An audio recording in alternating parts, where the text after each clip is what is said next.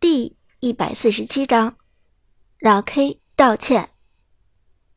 学到了女娲通关雪王宫的套路之后，陈天野和马海龙立即顺利通过了这一关，冒险家成就达成，两个人纷纷获得了铭文、金币和钻石的奖励。刘思雨并没有女娲这个英雄，但之前游戏的活动赠送了女娲三十天的体验卡。刘思雨毫不犹豫地将体验卡给使用了，随后也用同样的套路过了关。一晚上，整个宿舍的人都刷出了冒险家的成就。隔壁宿舍的几个小伙伴还过来问是不是买了什么外挂。陈天野迫不及待地将通关雪王宫的诀窍传授给其他人，将这一套路发扬光大。忙活完了挑战副本。苏哲也刷出了六枚夺萃铭文，虽然与目标十枚还有差距，但目前也勉强可以试出效果了。看到苏哲配了一套新的铭文出来，马海龙好奇问道：“哲神，这是给哪个英雄配铭文呢？”百里玄策，苏哲道：“这是我和韩梦一起商量的结果，觉得这样一套铭文。”可能最适合百里玄策，是给炮战队的复仇做准备吗？马海龙心思细腻，一下就猜到了苏哲的目的。上周六，苏哲在炮战队试训赛上铩羽而归，这对他来说是极为罕见的挫折。马海龙知道，苏哲虽然看上去温和平淡，但内心却相当坚毅。苏哲也没有否认，微笑着点了点头。是啊，在哪跌倒就要在哪爬起来。我不能让百里玄策在我的手上受辱。他是目前版本当之无愧的第一刺客，怎么能被别人打败？加油，哲神！马海龙轻轻拍了拍苏哲的肩膀，兄弟们都支持你。听了马海龙的话。陈天野和刘思雨也连忙凑了过来，哲神加油！我们都期待自己的宿舍诞生一位电竞天才呢。刘思雨道：“没错，这次如果你的那些狗屁队友如果还敢欺负你，我就带着大家血洗炮俱乐部。”陈天野呲牙咧嘴的说道。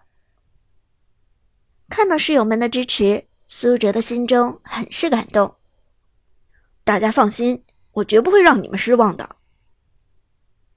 配好了铭文，苏哲就开始用小号尝试一下这套铭文的上手效果。由于小号隐姓埋名段位太低，所以苏哲没有选择排位赛，而是直接进入了联赛界面的赏金联赛。赏金联赛一开始匹配到的对手实力不强，但连胜的场次越多，匹配的对手。段位越高，以至于到了七连胜或者八连胜的时候，铂金段位的玩家甚至可以直接匹配到王者段位的对手。因此，想要挑战高难度，赏金联赛是一个很不错的途径。苏哲正好也可以循序渐进，逐渐适应百里玄策这套新铭文的功效。游戏开始，苏哲很轻松就拿下了三连胜。十枚无双的上手效果特别好，前期百里玄策的暴击伤害基本上可以破千，搭配百里玄策的百分百暴击，无双显然是最适合他的红色铭文。至于夺萃的吸血效果，六枚夺萃已经让苏哲在野区横行无阻了，而且蓝色的夺萃铭文不仅能够帮助百里玄策提升续航能力，还让百里玄策在前期站撸的能力。也有了一定的提升。三连胜后，苏哲的对手开始出现了星耀段位，对局的节奏和难度也明显加大。这个时候，这套铭文的缺点开始呈现出来。在快节奏的对局之中，苏哲的百里玄策缺少蓝色铭文百分之十的移速加成，这让他的支援能力大打折扣。而针对这一情况，苏哲想出了两种办法。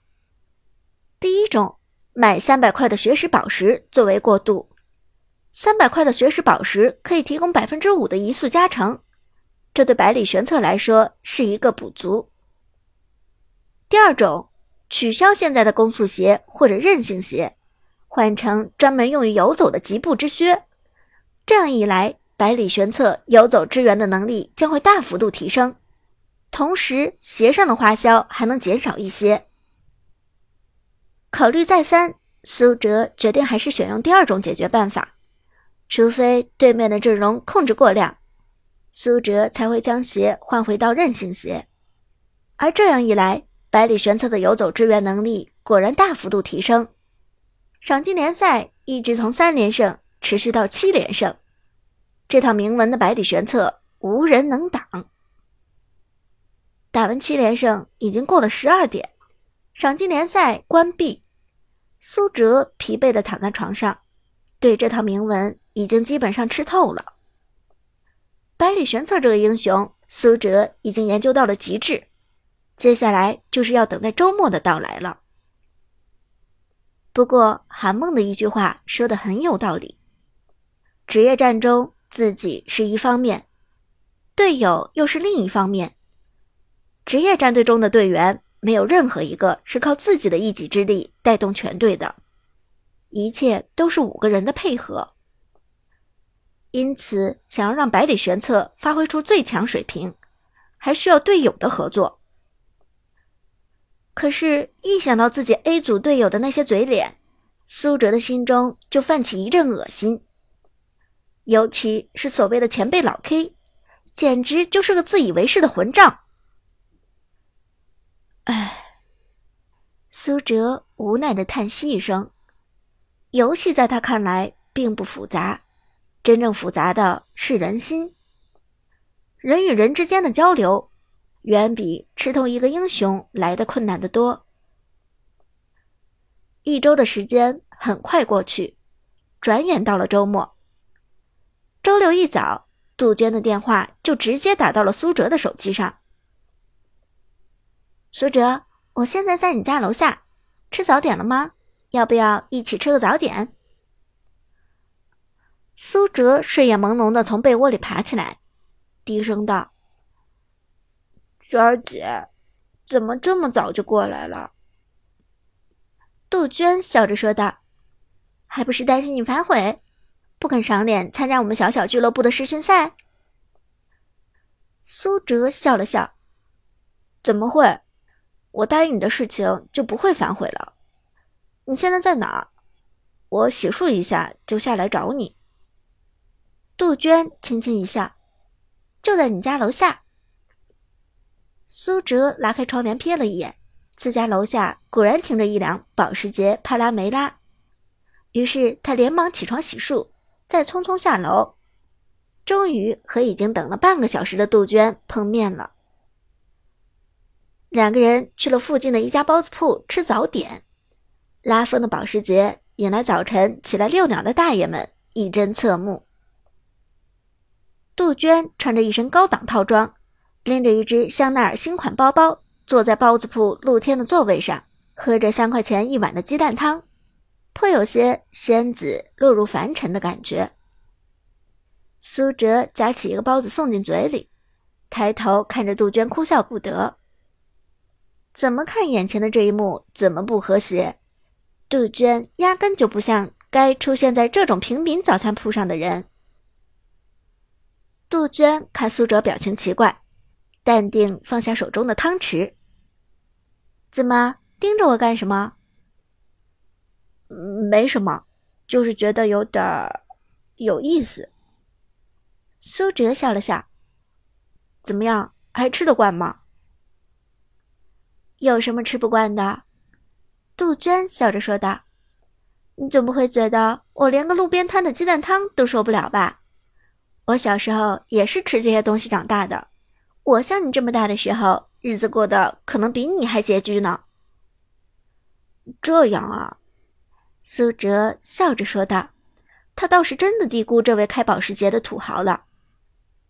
这时，杜鹃喝了一口汤，忽然说道：“对了，上周试训的事情，我和老 K 说了，我很严肃的批评了他一顿。”老 K 自己回去之后也反省了几天，现在他终于意识到自己的错误。今天试训赛开始之前，我会安排他给你道歉的。啊！苏哲吃了一惊，老 K 不是俱乐部里的前辈，居然会给我一个新人道歉？杜鹃笑了笑，这没什么的，事情原本就是老 K 做的不对。再说上次试训赛的影响也很不好，A 组的表现的确有些业余。这样啊，苏哲轻声道，但心中明白，这肯定是杜鹃向老 K 施压了。如果不是杜鹃的面子，老 K 那种自以为是的人又怎么可能会低头？想到这里，苏哲心中对杜鹃不免又生出一丝感激。